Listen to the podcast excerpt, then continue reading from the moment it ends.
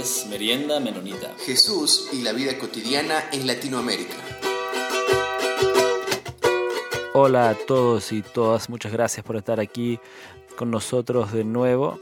En esta primera parte de, esta charla que, tuvimos, que hemos tenido con Alex Lozano, estuvimos hablando sobre el contexto de, Latinoamérica y la realidad de, la religión.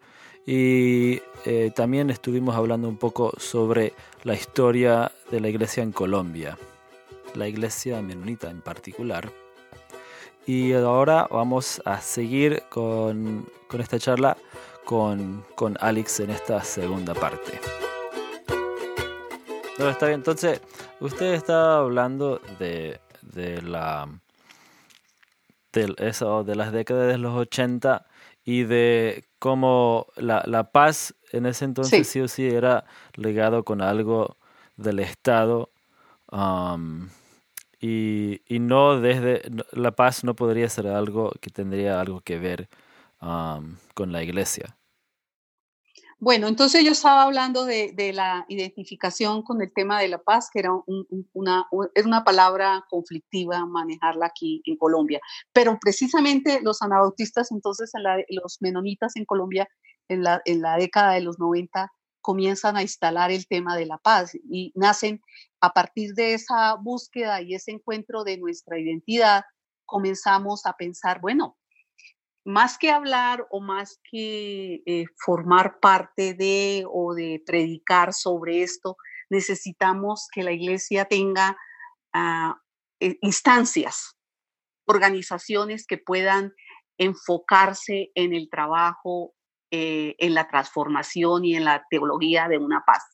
Y, en la década de los 90, en el año 91, 90, 91, nacen dos instituciones en Colombia que son el Seminario Bíblico Menonita de Colombia y Justa Paz. El Seminario Bíblico nace con una perspectiva teológica de la paz, como apostarle a la transformación y a la educación teológica eh, eh, eh, de, conocer nuestras raíces, de responder a situaciones, a, situaciones muy puntuales heredadas de nuestras raíces anabautistas. Entonces el, seminario se dedica a tener todo un currículo que incluía temas de formación y de transformación basados en, en, en la paz.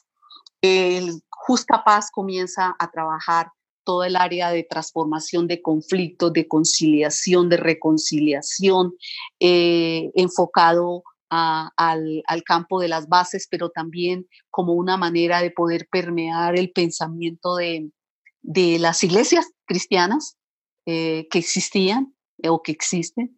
Y, y, y, la iglesia menonita formaba parte de una organización nacional que se llama SEDECOL, que es como el Consejo Evangélico que acoge o alberga el sinnúmero de denominaciones que hay aquí en Colombia. Y era una manera como de dar testimonio. Entonces entra la iglesia tratando de responder esta pregunta que ustedes hacen de cómo la iglesia leyó o intervino o la iglesia participó o la iglesia tenía conciencia.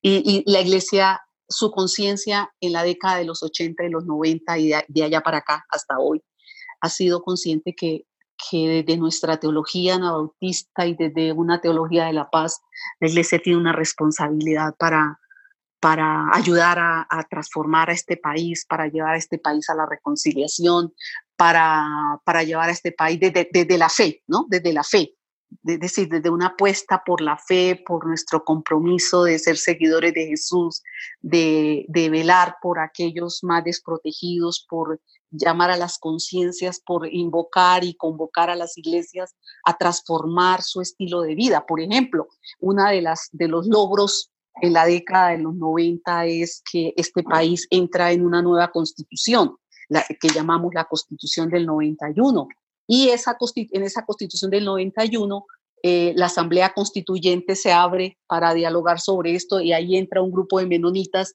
y de personas jesuitas y de otras corrientes eh, que están muy tocados con un tema que conocieron en el camino, que es un tema que ha sido ah, como una de las banderas de los menonitas en el mundo, ha sido la objeción de conciencia al servicio militar obligatorio. Y eso era, eso era, pues imagínense, un país guerrerista, un país que forma a sus jóvenes, eh, los instruye para la guerra, una iglesia ah, que, fomentaba que los jóvenes prestaran el servicio militar porque eso era parte de su compromiso y de obedecer a las autoridades. Entonces ustedes entenderán y que mucho de, esa, de esta pelea interna ah, pues tenía que ver con un militarismo y un guerrerismo y un armamentismo muy fuerte eh, al interior y, los principales promotores de como de, de mantener esta, esta guerra que nos ha que nos, que nos ha acompañado durante todos estos últimos años.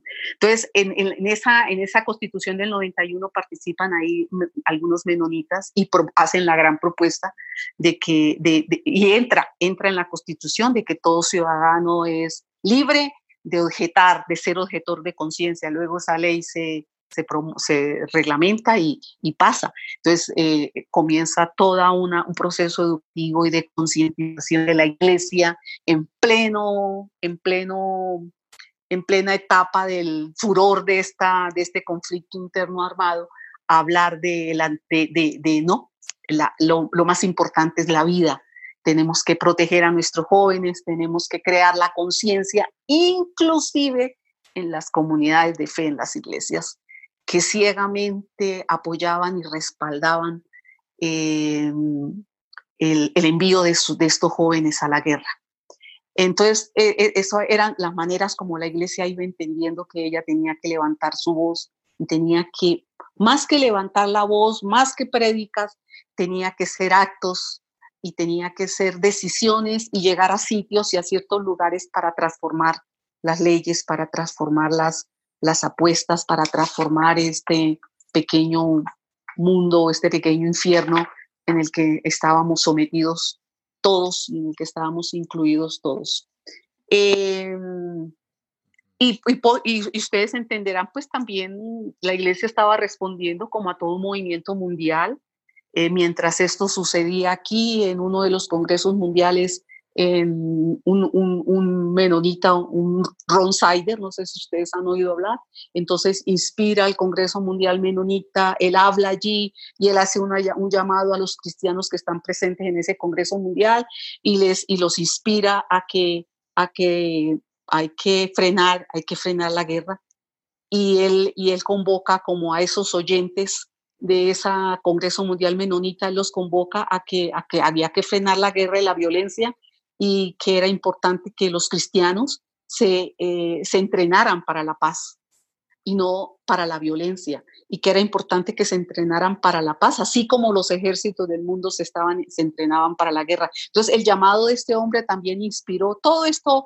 Todo esto va conjunto, todo esto va unido. El llamado de este hombre inspira y es lo que hoy conocemos. Seguramente ustedes han oído a los CPT, eh, que son el Christian Peacemaker Teams, que son grupos grupos que trabajan en, pro de en diferentes partes del mundo, acompañando a comunidades. Incluso en Colombia, Colombia la iglesia menonita en, Colombia los invitó a ellos a, a, CPT para que vinieran a Colombia. Ellos están todavía aquí en Colombia, están en una región eh, que le llamamos aquí una zona candente, una zona roja, y ellos están haciendo presencia, acompañan a comunidades eh, hacen un acompañamiento a comunidades, eh, eh, comunidades que luchan por sus tierras y ahí están presentes los, nosotros le llamamos aquí equipos cristianos de acción por la paz en español. Y así, un, sinnúmero de, de, proyectos y de apuestas que la iglesia comenzó a hacer tratando de decir, pues esta guerra no nos va a quedar grande, no nos vamos a encerrar en, las iglesias a dejarnos morir, eh, ni vamos a lamentarnos por esto, ni a, ni a, ni a olvidarnos que somos partes, aparte de ser miembros o ser eh, parte de este, ser extranjeros o de ser eh, peregrinos en esta tierra, también somos ciudadanos de un país, de un reino y tenemos una responsabilidad. esa era la manera como la iglesia se involucró y participó en el proceso de paz, la iglesia levantó su voz, en los diálogos en La Habana, la iglesia se hizo, levantó su voz, manifestó, apoyó, respaldó, la iglesia apoyó, respaldó los acuerdos de paz que se hicieron, la firma de los acuerdos, la iglesia está como veedora en la implementación de esos acuerdos. Hemos luchado y ustedes habrán oído por las noticias seguramente en dónde vamos con todo esto. En este momento ya llevan, ya van más de 700 eh, líderes sociales asesinados. Eh, que han sido en la historia de Colombia, esa ha sido la, la manera como, como la extrema derecha ha silenciado a muchos grupos en, la, en, la, en los diferentes, e, el, el, proceso de paz que tuvimos o las conversaciones de paz que hubo no han sido las únicas. El, el, el gobierno, el Estado colombiano ha tenido, gobierno colombiano ha tenido muchas eh, conversaciones de paz con diferentes grupos, han hecho la paz, pero eh, como ustedes saben, en todo contexto, estos acuerdos de paz, eh, los gobiernos a veces juegan sucio y no, no cumplen los, lo acordado, lo pactado, sino que em, comienzan a asesinar o a callar o a acabar con, con, las personas que han estado al frente de eso.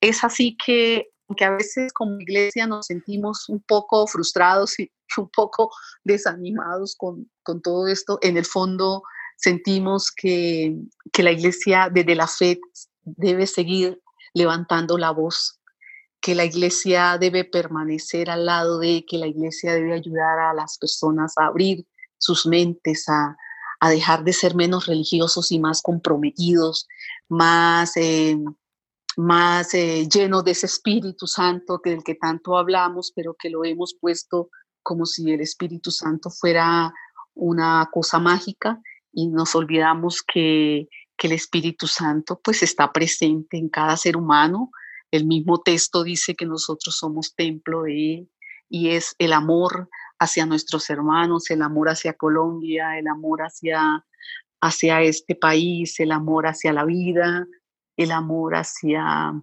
el encuentro de esa paz que está estampada en ese evangelio, que no es solo un evangelio, sino que Jesús y los apóstoles del siglo I lo entendieron, que es el evangelio de la paz. Eso marca una diferencia el evangelio que promulgó Jesucristo no es el evangelio de, una, ah, de una iglesia que se inventaron o de un movimiento nuevo, es, el evangelio de la paz.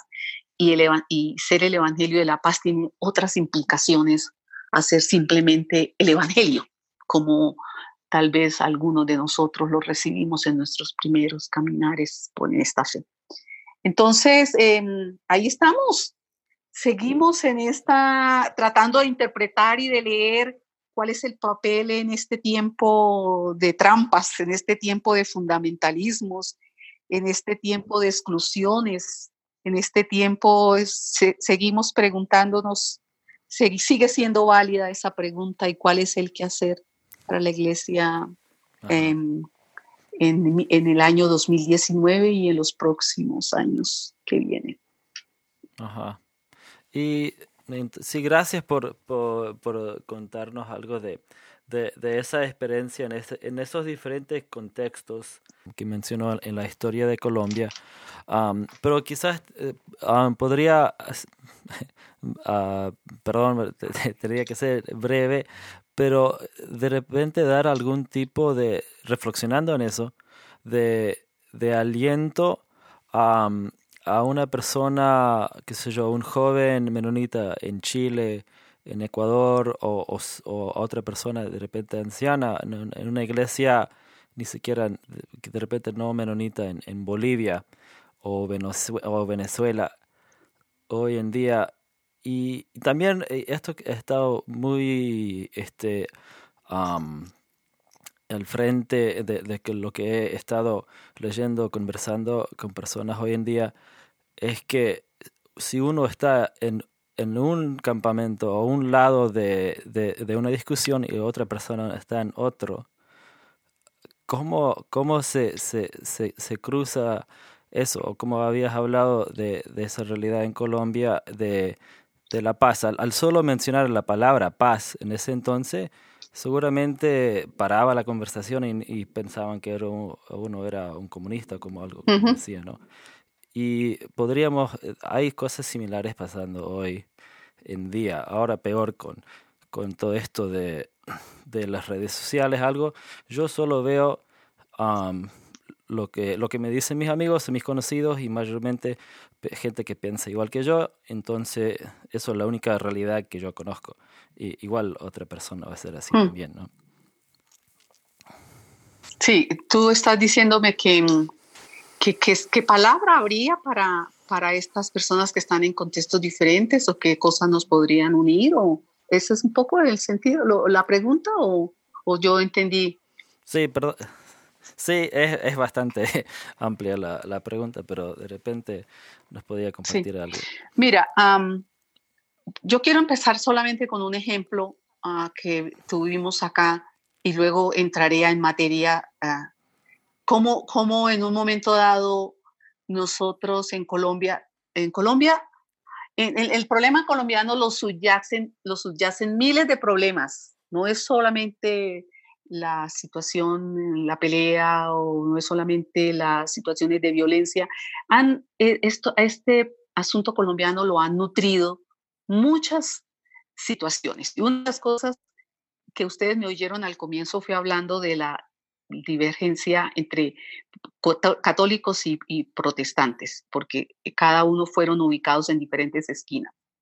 Y esa, ese resentimiento histórico nos acompañó y nos ha acompañado. Eso, eso, eso ha lacerado nuestras vidas. Eso, nosotros, mi generación fue heredera de esos resentimientos históricos.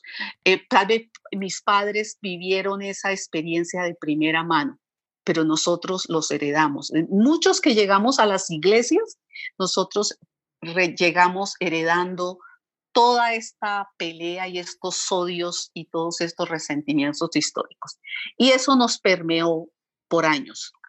Eh, eh, es así que yo recuerdo muy bien que cuando yo, llega, yo llegué por primera vez a una iglesia, yo nací en una iglesia, yo nací en un hogar católico, llegué a una iglesia evangélica, lo primero que me enseñaron fue a cómo convertir católicos.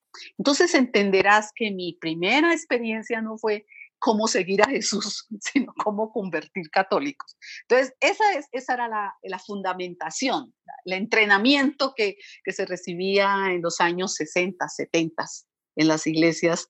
Eh, era, era, era toda una cuestión, cualquier parecido con una, con una ideología o de otra, de otro calibre o de otro marco, pues pues era solo coincidencias, pero era más o menos usted cómo convierte a. Entonces, eh, con esos odios y eso, nos, muchos de nuestras iglesias católicas y evangélicas o protestantes crecimos. Aquí no hay nadie para librarlos.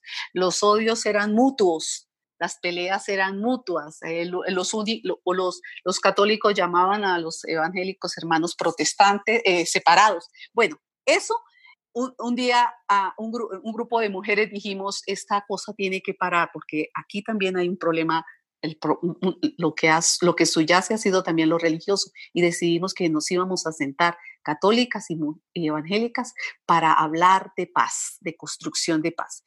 Eso sucedió hace 13 años. Hace 13 años tenemos todo un movimiento y un grupo que le llamamos Mujeres Ecuménicas Constructora de Paz.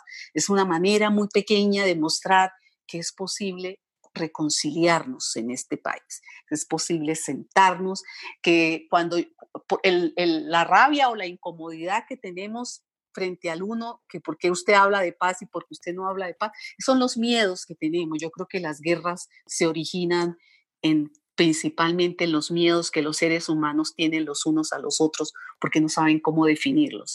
Entonces, pensando en mis hermanos en el Ecuador, pensando en mis hermanos y hermanas en Chile, pensando en mis hermanos y hermanas en Bolivia, pensando en mis hermanos y hermanas en Brasil, en toda esta situación de, difícil que están viviendo y que seguramente los están despertando a muchos de ellos, yo diría, mire, una cosa que no podemos olvidar nosotros en todo esto es que tenemos, que tenemos una apuesta en común. Y esa apuesta en común es que tenemos una fe. Y esa fe eh, eh, tiene un, motivo principal, que es toda esta presencia divina que le llamamos Dios, que le llamamos Señor, en algunos grupos como le queramos llamar, pero es esa presencia que nos acompaña, que históricamente lo que tenemos y lo que nos resguarda y lo que nos desafía es saber que ese Dios ha sido el Dios de la historia, que ese Dios ha, ha estado en en los momentos más difíciles y más cruentos y más crueles de la historia de la humanidad, pero ese Dios ha estado ahí presente y está, ha estado, yo me atrevería a decir a veces hasta ha estado luchando con los que luchan, ha estado a favor de, ha estado a, poniendo, es decir, llorando con los que lloran, sufriendo con los que sufren, animándolos y fortaleciéndolos en el sentido de que de, empoderarlos y de decirles, usted en sus manos está la transformación del mundo. Eh, la transformación del mundo no, no son cosas mágicas, no es creer en el Dios, en el Dios mago, que con una varita viene y nos resuelve. Ese fue el Dios que nos enseñaron. Ese fue el Dios con el que crecimos, con el que nos criamos, pero el Dios que yo encuentro en el texto, en las sagradas eh, lecturas, o es, es un Dios que ha estado y estará siempre presente en medio del dolor y de las pruebas y de las dificultades de su pueblo.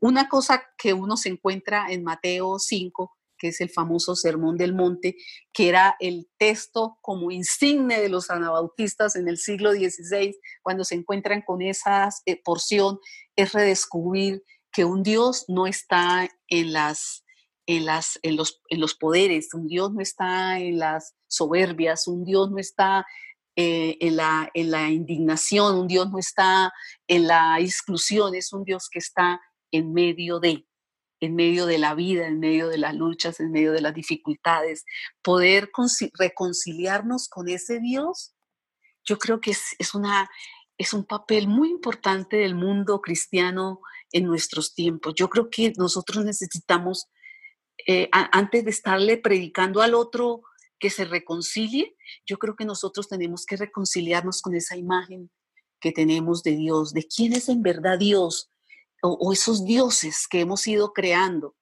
que hemos ido construyendo, dioses guerreros, dioses eh, que dividen, dioses que nos apartan, dioses poderosos. Yo creo que este es un tiempo para un pueblo, para una humanidad, más bien de, de, volver a sí mismo, de volver a, a sí, de, de, reencontrarse consigo mismo, de reencontrarse con esa esencia humana yo creo que hay que humanizar lo humano. Yo creo que, que para encontrar la paz hay que humanizar lo humano. Nosotros nos hemos deshumanizado de tantas maneras, incluidas nuestras iglesias, incluidas nuestras iglesias. Eh, necesitan reencontrarse con ese rostro de ese Dios eh, que nos reconcilia con nosotros mismos, con Él, pero también que nos reconcilia con nuestro entorno, con el mundo. Yo creo que mientras eh, eso no suceda en nuestras vidas y en las vidas de las luchas de tantos pueblos, las luchas podrán tener logros, pero van a ser en el vacío, en la insatisfacción, en la, en la, en la rabia, en el odio, en el rencor. Yo creo que por ahí no es el camino. Yo, yo, yo sigo creyendo que que por ahí no es el camino, los resentimientos, esos, esas cosas em, eh, tenemos, que, tenemos que replanteárnoslas hoy en día. Sí. Bueno, muchísimas gracias, um, Alex. Este, no sé si um, Jonathan quizás tendría algo más para, para cerrar. Solo agradecer a Alex, he aprendido tanto el día de hoy. Gracias por tus palabras, gracias por el ánimo también que nos das a nosotros, eh, los cristianos menonitas que estamos viviendo acá en este contexto latinoamericano y animarles a nuestros oyentes que si tienen alguna consulta, si tienen algún tema de interés, si tienen alguna pregunta, que nos escriban a nuestro correo. Eh, Peter, si lo puedes decir. Sí, es el info arroba meriendamenonita.com y estamos um, sí atentos a, cualquier otras preguntas.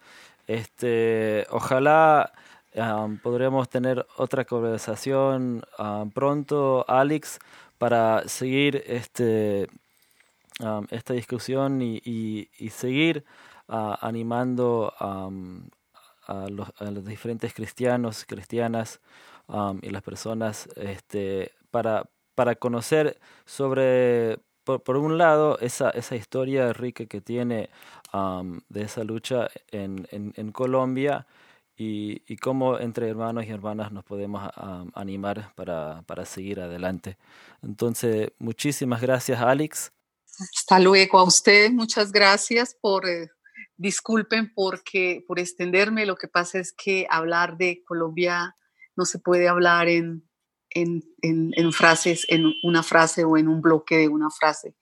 Ya pronto tenemos ah, otro, este, otro, otro capítulo con otra entrevista de otra persona. Entonces, muchas gracias de nuevo y hasta luego a todos y todas. Hasta luego. Gracias por escucharnos. Esto fue Merienda Menonita. Siempre estamos atentos a sus opiniones y preguntas y nos pueden escribir en info.meriendamenonita.com.